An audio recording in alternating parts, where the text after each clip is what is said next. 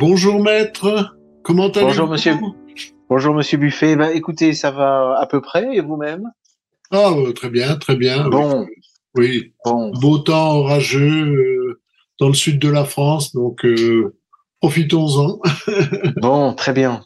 Alors, quand je vois effectivement les orages, la pluie, etc., je ne peux pas m'empêcher de, songer aux steppes d'Ukraine, aux plaines d'Ukraine, hein, Oui, puisque s'y déroulent actuellement euh, euh, des opérations hein, euh, euh, qui causent la mort et le drame et des- du sang et des larmes, hein, à nouveau, euh, ce qui n'était pas arrivé depuis 1945.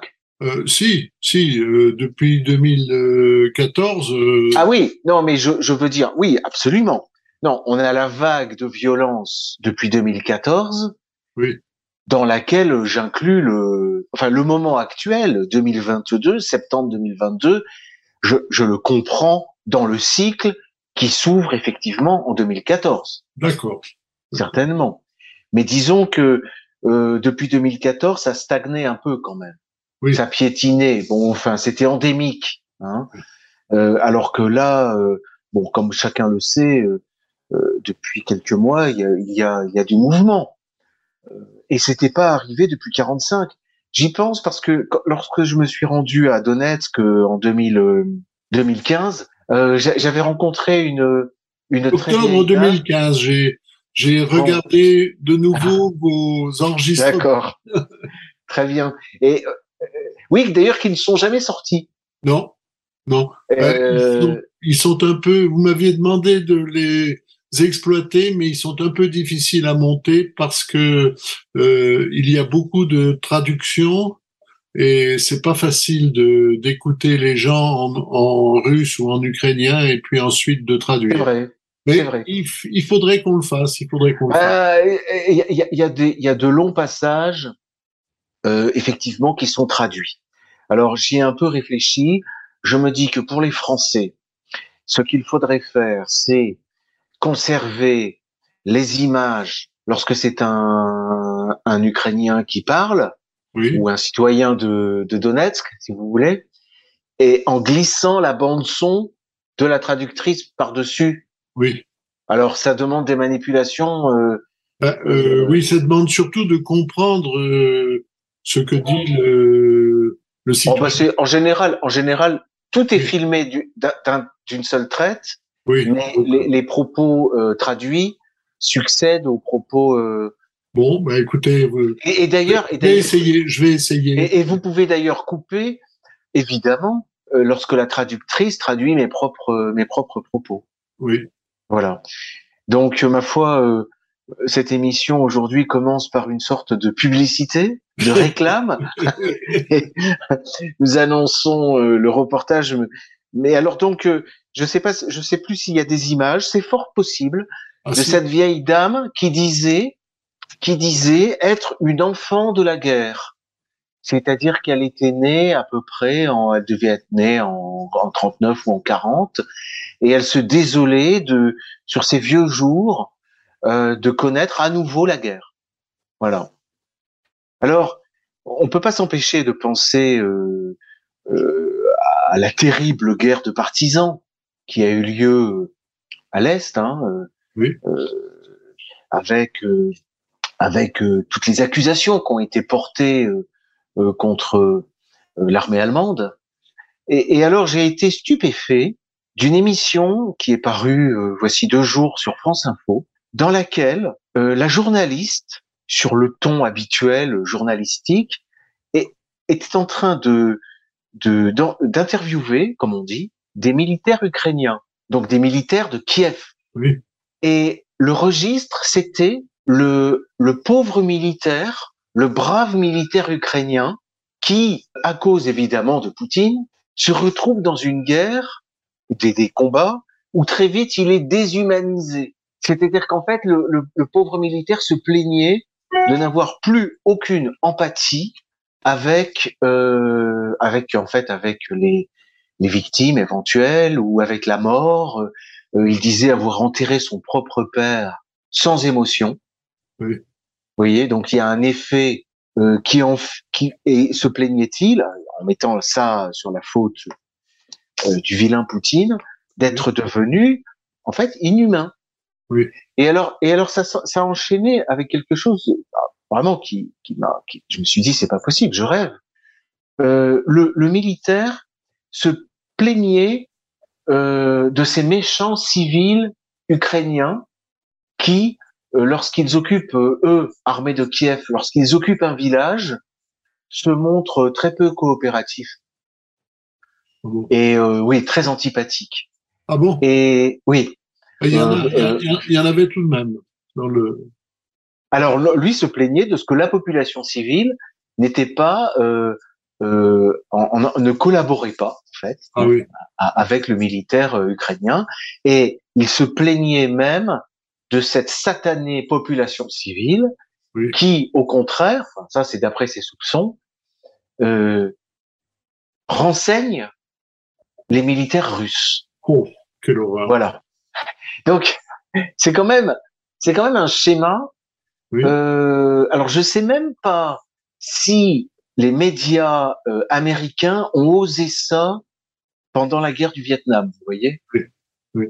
C'est-à-dire euh, en arriver à, à défendre le, le parce qu'il faut. Vous aviez bien fait, vous avez bien fait tout à l'heure de rappeler 2014 Oui. il faut quand même rappeler que depuis 2014 jusqu'à maintenant, les Ukrainiens de Kiev euh, bombardent les populations civiles, hein, agressent la population civile avec des viols, Oui. des tortures, etc. C'est dans ce sens que ça se passe. Oui. Et, et voilà que, et voilà que on, on compatit. Vous voyez, enfin, euh, je- franchement, quand j'ai entendu cette euh, petite euh, séquence, je me suis dit que là, euh, la journaliste était allée au-delà des consignes. C'est Ah pas oui. possible. Oui. Ça me semble trop, trop, trop gros. C'est France. Info, hein. vous, vous avez dit. C'est France Info. Ah oui, oui, oui, oui, oui, oui. Oui, voilà, vous allez chercher des informations. Ah bah, je, je, je vais la- à la source, Oui. c'est-à-dire euh, France Info, euh, euh, France Culture, France Inter. Hein, euh, Oui, oui. c'est là qu'on a à peu près le, euh, le, euh, bon, le, le ton, le ton, le, le ton du, du pouvoir, quoi. Hein, du La, la pouvoir. voix, de- la voix de son maître, vous savez, Voilà. qui écoutait dans le- Voilà, voilà. Alors, bon, je laisse les auditeurs réfléchir euh, et broder par eux-mêmes, hein, euh, euh, parce qu'évidemment, euh, nous sommes sous la police de la pensée. Euh, il est compliqué de raisonner en historien sur les événements présents. Autrement dit, nous n'avons plus droit euh, de réfléchir. Hein. Parce que la pensée consiste à, à, à faire des comparaisons hein, et à revenir en arrière. Donc, euh, j'en ai peut-être déjà même trop dit. Voilà. Ah, voilà. Bref. Donc voilà pour euh, le le- euh, l'événement qui m'a qui m'a heurté ces derniers jours et au sujet de cette euh, de cette guerre entre guillemets, nous pouvons aussi évoquer euh, les interventions euh, très courageuses et pour le coup très intelligentes hein, euh, de Ségolène Royal Oui, qui, qui a été l'objet de, en réalité, de menaces de poursuite, parce qu'une une obscure association euh, euh, a euh, communiqué, et, et cette communication a été largement reléguée dans les médias, euh, comme quoi elle allait porter plainte contre Ségolène Royal. Oui. Euh, il était question, euh, ça s'est fait, un, ça s'est dit un vendredi, je crois, euh, d'une plainte qui, a, qui était euh, au stade de l'élaboration. Oui. Aujourd'hui, sauf erreur de ma part, euh, cette plainte n'a pas été, été déposée. oui, Et je crois qu'elle en, elle en restera au stade de la réflexion. Ça n'ira pas plus loin. Mais vous voyez, c'est l'impact de la communication qui, qui compte. Oui. C'est-à-dire qu'en réalité, euh, Ségolène Royal, sans doute elle-même, a dû être euh, quand même atteinte hein, par cette idée qu'elle allait euh, peut-être se retrouver devant les juges. Et puis surtout, le message est passé. C'est qu'on veut pas avoir une tête dépassée. Voilà. Je vous rappelle qu'elle a parlé de propagande et elle a mis en cause le fait que des crimes euh, de guerre auraient été commis par les Russes à, euh, rappelez-moi le, le c'est dans les environs de, de Kiev. c'est ça, dans la banlieue de, de Kiev, oui. Oui, euh, Voilà, c'est ça, Boucha, Boucha. Oui, c'est ça. Oui. Et alors, je, je, rappelle que la contestation de l'existence de crimes contre l'humanité ou de crimes de guerre suppose qu'un magistrat, euh, pour le droit français, c'est un magistrat, c'est un tribunal national ou international, hein, s'est prononcé et a, a déclaré la, la culpabilité hein, des, des, des, criminels, euh, des criminels de guerre en l'occurrence. Bon, oui. donc on n'y est pas. Hein. je ne dirais pas qu'on en est loin. Voilà, je ne dirais pas qu'on en est loin, euh, mais on n'y est pas encore. Voilà. Donc a priori, mais mais vous voyez l'ambiance. Oui, c'est ça. Oui. C'est-à-dire que on va avoir, on est déjà dans des dans des formes de procès médiatiques où la thèse, la thèse, la défense, la thèse de la défense est interdite en réalité. Oui. Hein, et sanctionnée pour. Alors peut-être envisageront-ils, ma foi, euh, la diffamation, la diffamation. Oui. Oui, enfin bon, écoutez, ils se débrouillent, hein. Mais en tout cas, ce sera pas euh, la contestation de l'existence de crimes contre l'humanité. Oui, ça paraît, ça paraît tout de même. Ou de crimes de guerre. Oui, ça paraît difficile. Oui. Et je répète euh, pour, euh, comme je le fais, enfin, il s'agit de toujours revenir un peu sur des idées qui, qu'il s'agit de creuser et de et de développer en fonction de l'évolution de la situation. Parler euh, de crimes de guerre, euh, c'est faire appel à de vieilles notions du droit euh, qui euh, avaient dans le droit précisément occidental traditionnel classique, ça c'est, je rappelle le travail de Carl Schmitt, hein, un cadre précis.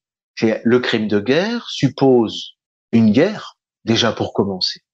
Une guerre au sens juridique. Et la guerre au sens juridique a beaucoup à voir d'ailleurs avec le procès. Vous savez qu'un procès se fait par déclaration, en somme, par déclaration de guerre. C'est-à-dire vous êtes convoqué devant le magistrat par un huissier qui vous transmet la convocation, vous voyez? Hein? De même que euh, les armées à l'époque classique euh, se faisaient des déclarations de guerre et quasiment se donnaient rendez-vous sur, sur le champ de bataille. Oui. Et c'est dans ce contexte-là où les civils sont tenus en dehors des hostilités. Oui.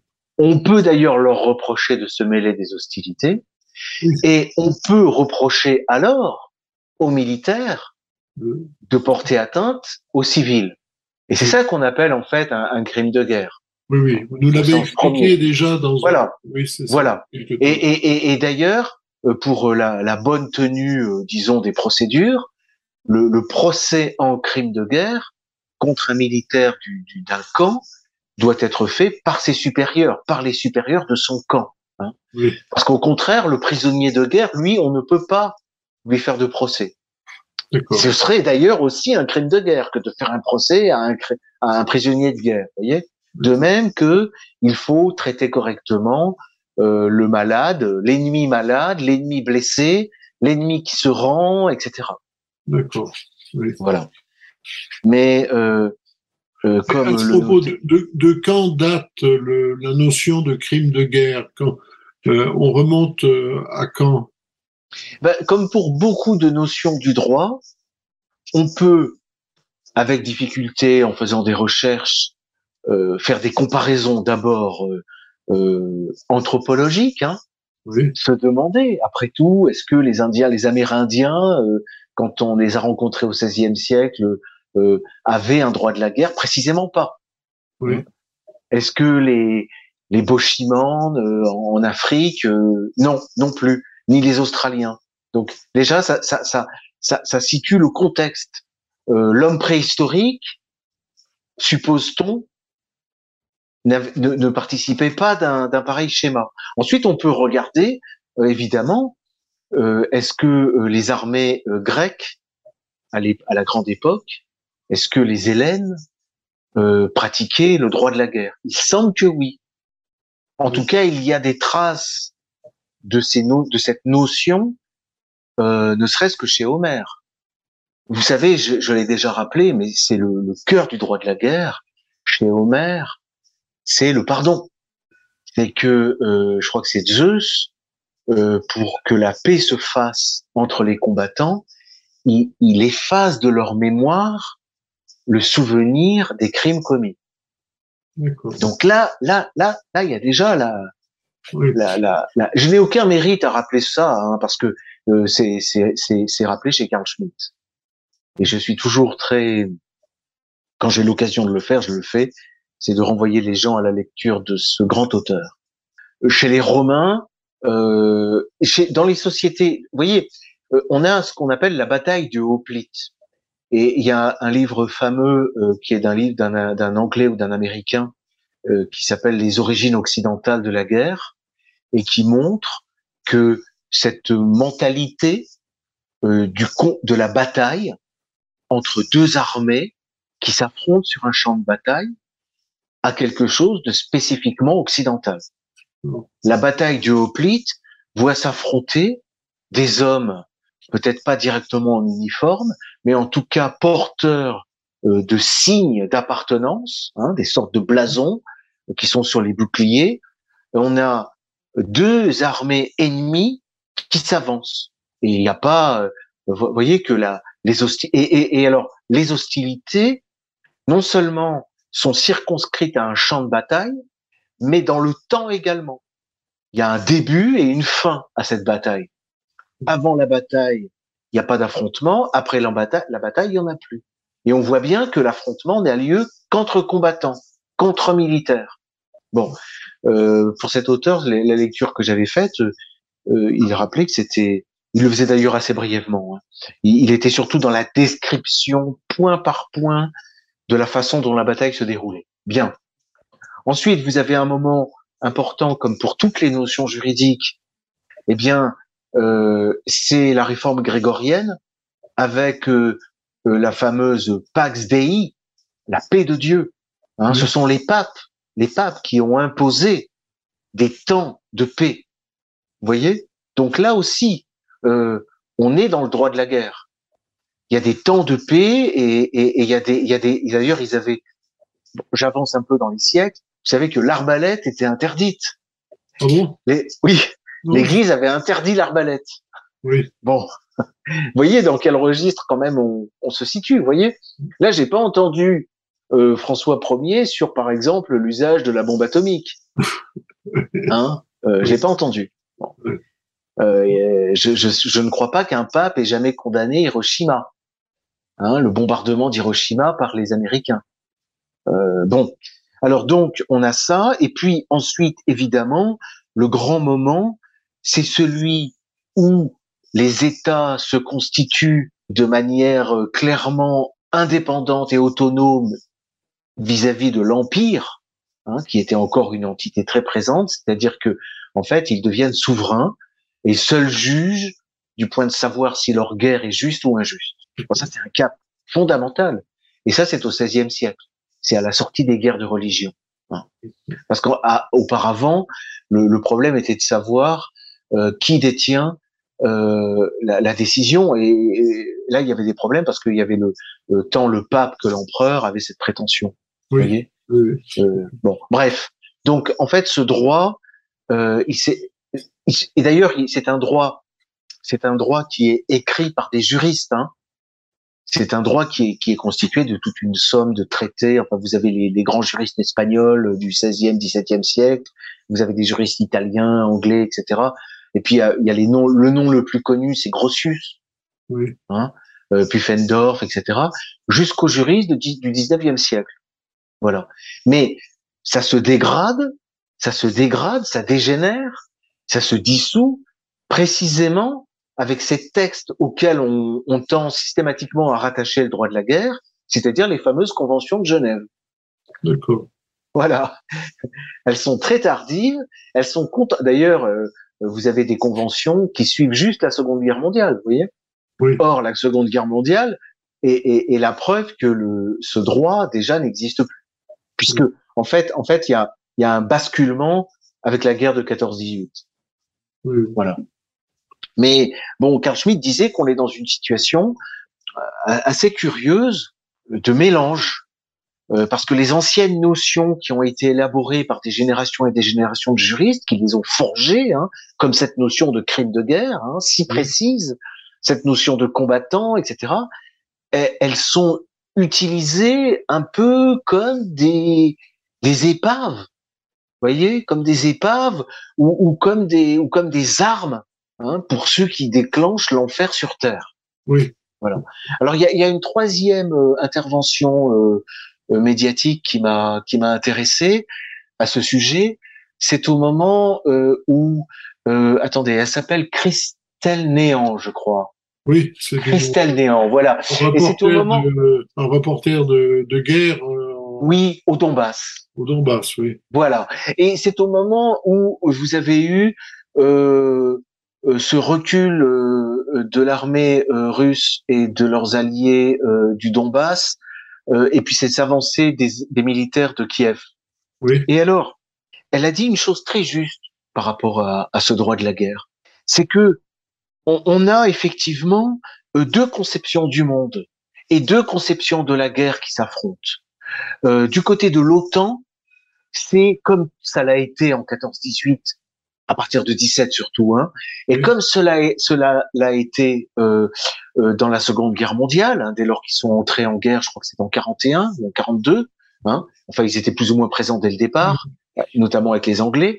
C'est systématiquement le déchaînement de la guerre totale. Oui. Et ça, c'est ce que disait bien Carl Schmitt.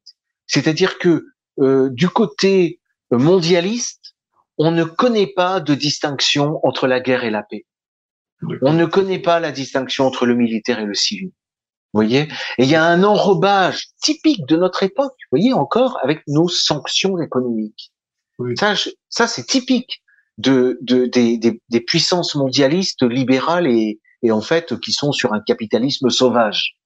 Et elles sont leur sauvagerie n'est pas seulement la sauvagerie du capitalisme hein, que pouvait dénoncer d'ailleurs Marx euh, tout à fait avec euh, à raison, hein, oui. mais c'est une sauvagerie qui n'a aucune limite, c'est-à-dire qu'évidemment elle cause la mort dans les affaires et, dans le travail, mais elle cause aussi la mort euh, par le biais de des armes euh, qu'elle met en œuvre, vous comprenez, sans limite. Bon, donc on a de ce côté-là ce cette prétention hégémonique euh, et, et c'est typique en, en, en, Russe, en avec l'Ukraine où le déchaînement des hostilités a été précédé d'une d'un rouleau compresseur culturel, éducatif et médiatique oui. qui vise à déshumaniser les populations du Donbass. Oui. Ça, c'est bien expliqué par les différents intervenants, mais c'est typique du système euh, otanesque. Oui. Typique. On déshumanise par l'école, c'est-à-dire c'est dès l'école, les, par les médias, par oui. les campagnes de presse, par la télé, etc. Et, et, et une fois que tous, et, et, ensuite les sanctions économiques qui passent pour douces, qui sont en fait euh, des armes de guerre, et, et toute l'opinion publique est prête au déchaînement de la violence la plus totale. Oui. À quel point, à tel point que moi j'ai toujours été euh, stupéfait dans les conversations que j'ai pu avoir euh, dans ma jeunesse avec des, des, des gens euh, sur, par exemple, l'horreur d'Hiroshima. Ces gens disent ah mais non, le japonais, les japonais étaient vraiment irréductibles. Euh, il faut sauver la civilisation occidentale. Euh, Hollywood mérite bien ça. Euh, et comme disait Madeleine Albright quand on lui, on lui, on lui parlait de tous les enfants massacrés en Irak, est-ce que ça, avait, ça valait la peine? Oui. oui. oui.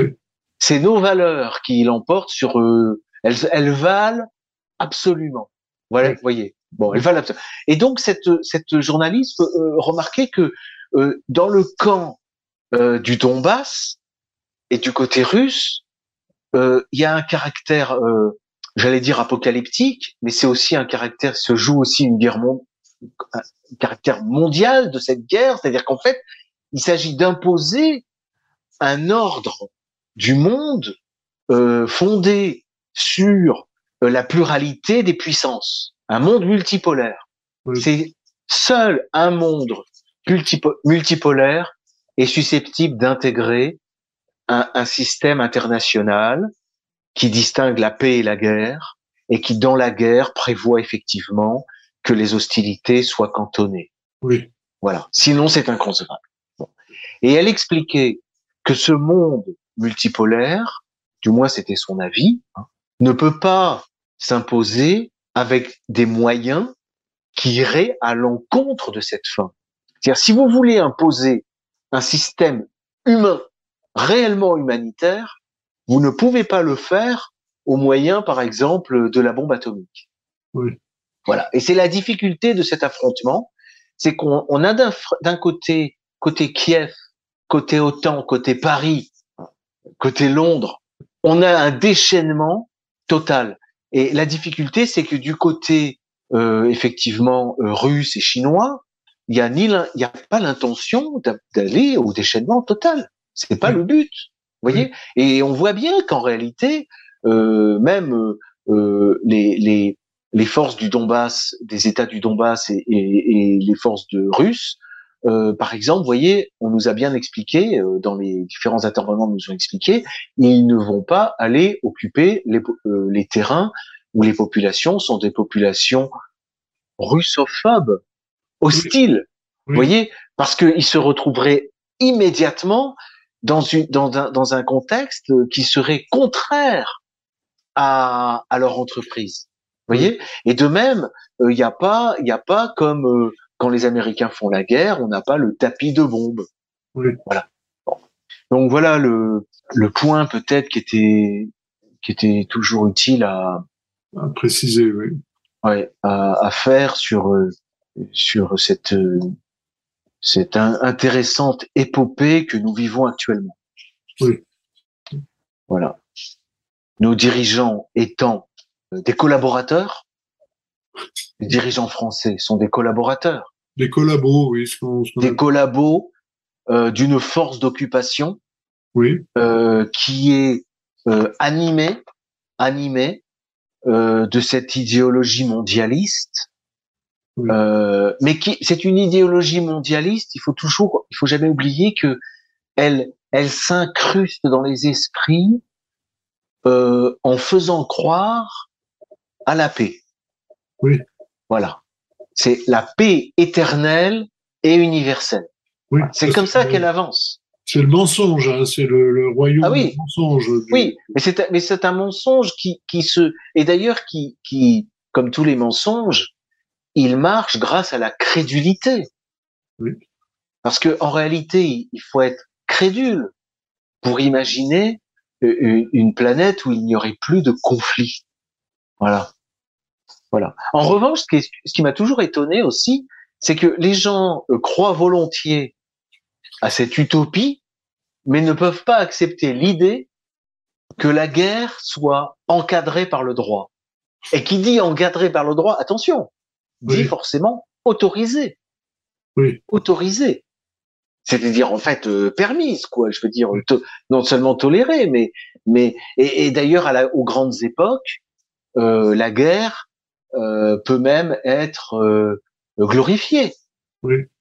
Hein, Normalement, c'est la voie directe pour atteindre la gloire, c'est quand même euh, la bataille. Oui. C'est sur le champ de bataille normalement. Oui, mais ça, ça c'est le, le, le problème, c'est le manque de, de formation historique de, de la population. hein. On, depuis, depuis combien 50 ans, au moins plus, plus de 50 ans, on nous impose une idée de l'histoire qui, n'est, qui est loin d'être la, la réalité. hein.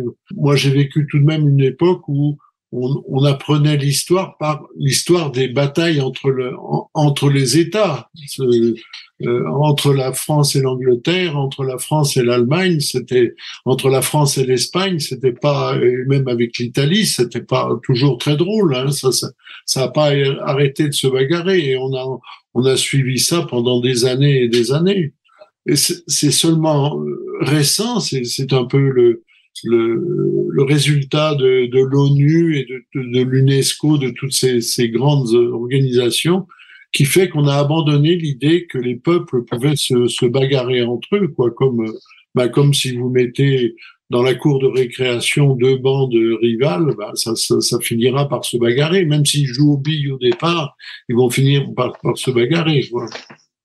Le, le, le jeu de billes est en lui-même déjà une bagarre. Oui, bah, bien sûr. c'est un parce que la, c'est la, la conception classique euh, peut aussi dégénérer d'un certain côté comme un jeu.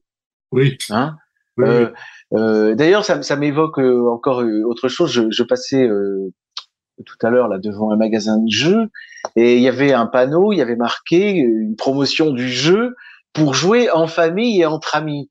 Oui. Mais je me suis dit aussitôt, bon, si on joue euh, d'abord, un jeu peut, peut aussi dégénérer hein, euh, en affrontement violent, hein, euh, ou, ou, même, euh, ou même pire, non violent, c'est-à-dire euh, dans des rancœurs et des haines. Chacun sait qu'il existe des mauvais joueurs qui, qui prennent très mal, ou des tricheurs. Bon, et, et, et donc, il faut pas oublier que, par exemple, aux échecs, enfin les, les, les les, les, deux les deux joueurs sont quand même ennemis. Oui. bah oui, bien sûr. Oui. Bon, euh, et, et, donc je dirais que dans la cour de création, même jouer aux billes, il y a déjà quelque chose de, de, de guerrier, quoi. Oui. Et c'est valable aussi pour les filles, hein, quand elles font des concours ouais. de corde à sauter ou d'élastique, euh, oui. c'est, c'est bien aussi une sorte de, de conflit. Oui. Bon. voilà. Moi, j'ai, j'ai, j'ai, je cultive une, une philosophie euh, euh réaliste. Voilà qui n'est pas pessimiste, mais réaliste. Oui. oui, non, mais bon, il suffit de, de regarder l'histoire pour se rendre compte que euh, des guerres, il y en a eu, il y en aura toujours. Je, on peut pas, on, on peut pas penser autrement. C'est obligatoire. Euh, le, le, ce que disait Carl Schmitt, c'est que euh, euh, toute cette idéologie mondialiste repose sur l'idée que la guerre, euh, pardon, que la paix n'est plus qu'une question de guerre, c'est-à-dire que euh, euh, c'est toujours la dernière guerre, c'est toujours la der des der. C'est-à-dire on va avoir une bonne guerre totale et après on aura la paix. C'est ça l'idée. Euh, la guerre contre l'Irak s'est faite au nom du fait qu'il fallait éradiquer le dernier dictateur de la planète. Oui. Hein? Oui. Tous les États du monde étant censés se réunir, s'unifier contre un dictateur. On a voulu nous rejouer le cinéma avec euh, Kadhafi et on oui. a senti que déjà là ça, ça marchait moins bien puisqu'on a eu on a eu la Chine et la Russie hein, qui qui ont qui ont résisté. Voilà. Mais euh, Schmitt disait je veux bien que vous ayez cette cette ambition mais pour l'instant cette ambition euh, elle n'est pas réaliste parce que nous observons que nous avons toujours dans le présent des guerres donc il faut quand même en tenir compte et les régler, ces guerres. Oui. Et quant à votre ambition, elle ne fait que déchaîner des guerres d'autant plus, euh, d'autant plus sanglantes. Donc jusqu'à quand? Voilà, jusqu'à quand? Oui. Oui. D'ailleurs, je, je, il faut, il faut noter le caractère euh, que cette guerre totale se manifeste, comme, comme je l'ai dit, hein, aussi par euh, euh, la propagande médiatique, par la par euh, par, l'éducation, etc. Et je note que depuis, euh, allez, oh, depuis quelques années, pas depuis si longtemps, euh, on a une montée euh, de la propagande. En réalité, une propagande qu'on pourrait presque qu'on pourrait dire raciste pour le coup, hein, contre la Chine. Oui. Vous voyez, on lance quantité de rumeurs euh, le crédit social, la reconnaissance faciale, euh, euh, le, le, génocide au Xinjiang, euh, le Tibet, euh, Taïwan, et ça c'est inquiétant. Oui. C'est inquiétant parce que un tissu pareil de calomnies, d'injures, de rumeurs est toujours le tapis. Si vous voulez, c'est le tapis de bombes médiatiques oui. préparatoire d'une guerre réelle. Oui. Je pense qu'aujourd'hui, vous voyez, il faudrait pas longtemps, quelques heures peut-être, pour que les opinions publiques occidentales acceptent une guerre contre la Chine. Ah oui, mais ça. Je ça... pense que les opinions sont prêtes. Ah oui, je crois qu'elles sont prêtes. Hein, oui, ouais. tout à fait. Oui. Vous voyez, et ça, et ça, c'est un travail. C'est un travail. Euh, c'est un travail du mondialisme. Oui. Ils ont poussé le vice jusqu'à faire passer leur gestion euh, non seulement calamiteuse, mais criminelle et génocidaire du Covid, oui. à, à, mettre ça sur le dos des Chinois. Oui, oui, oui, bien hein? sûr. Dans, dans l'opinion, ça passe comme ça. C'est-à-dire ceux qui sont pas contents euh, de la vaccination, du confinement, du masque, etc., euh, ne devrait avoir à se plaindre qu'aux Chinois. Alors que les Chinois, faut quand même le rappeler, ont pris l'exact contre-pied euh, de l'ONU et de l'OMS. Hein. Oui. Voilà. Bon, enfin bref, c'est une c'est une parenthèse, mais c'est pour montrer euh, euh, à quel point euh, à quel point c'est compliqué. Et si je puis me permettre de terminer sur une note d'espoir, parce que ça fait partie des ingrédients par rapport à cette idée de mondialisme, euh, c'est un point très important. C'est que euh, en réalité, euh, dans la cour de création, se formeront toujours deux bandes ou plus de plusieurs bandes. Voilà. Toute activité, tout jeu supposera le conflit. Par conséquent, le mondialisme, euh, l'État mondial, le gouvernement mondial est une impossibilité. C'est une impossibilité. Euh, ça ne peut se traduire euh, que par une, une prétention criminelle, mais qui est en réalité irréalisable. Oui. Voilà. Et c'est comme ça que je pense que se, se présente depuis l'effondrement du mur de Berlin notre séquence historique. Vous voyez? On, a une monstrueuse prétention à quelque chose qui est, euh, c'est même pas un problème logique, c'est un problème, euh, euh c'est complètement utopique. Et c'est une utopie meurtrière. Et il y a des chances quand même euh, pour qu'on. Alors je sais pas si on se débarrassera pour toujours de cette. Euh, cette utopie. C'est pas c'est pas c'est il est possible que on est à, conserver ça. En revanche, ce qui est impératif, c'est de la faire reculer. Ça, c'est clair. La faire reculer et un peu comme, euh, vous savez, dans l'Apocalypse, il est dit que euh, le diable est, est enfermé hein, pour, euh, un pour un millénaire. C'est un, peu l'idée. Il s'agit de faire reculer le mal. Voilà. De le faire reculer. Et Enfin voilà, voilà l'idée quoi. Euh, en, en, en, cultivant quand même, grâce à l'histoire, le souvenir de temps euh, euh, qui sont des temps bénis quoi. Enfin, je sais pas, mais l'Europe du XVIIe siècle, XVIIIe siècle, XIXe siècle encore, enfin, c'est quand même dans l'histoire de l'humanité, c'est une période, c'est un âge d'or quand même, oui. dans tous les domaines scientifique, culturel, enfin bon. Voilà les choses qui, à mon avis, euh, méritent d'être oui. d'être évoquées. Et pourtant, les pays étaient, étaient séparés, les pays, donc il n'y avait pas, il y avait pas d'union générale. Pas du tout, pas du tout. Mais le métier des armes était le plus noble. Oui, oui, oui. Bon, d'ailleurs, euh, c'est ce qui définissait la, la noblesse c'est le fait, le fait de pratiquer. Alors aujourd'hui, euh, euh les, les, reliefs de l'aristocratie qui existent, hein, euh, on ne va pas les nier, hein, euh, pratiquent surtout la guerre commerciale. En fait, on les trouve surtout dans la finance, hein, je crois. Oui. Euh, Remarquez aussi dans l'armée, enfin. Un petit peu, un petit peu, mais ouais. de bons oui. Voilà, mais beaucoup dans la finance, hein, je crois. Oui, j'en ai peur, oui. voilà. Donc à eux de bouger aussi. Hein. Bon. Alors, si, on, peut les, les, inciter, oui. oui, je sais pas s'il faut trop contester. Je sais pas trop quoi en penser de tout ça. N'entrons pas trop dans, dans ce genre. Ce serait un autre sujet. Oui. Ce serait un autre sujet. D'accord. Oui, oui. Merci beaucoup, maître. Mais c'est moi, Monsieur Buffet. Merci encore de votre j'allais dire de votre répartie dans, nos dans nos joutes oratoires et, et de votre de votre attention et, et de vos questions. Merci.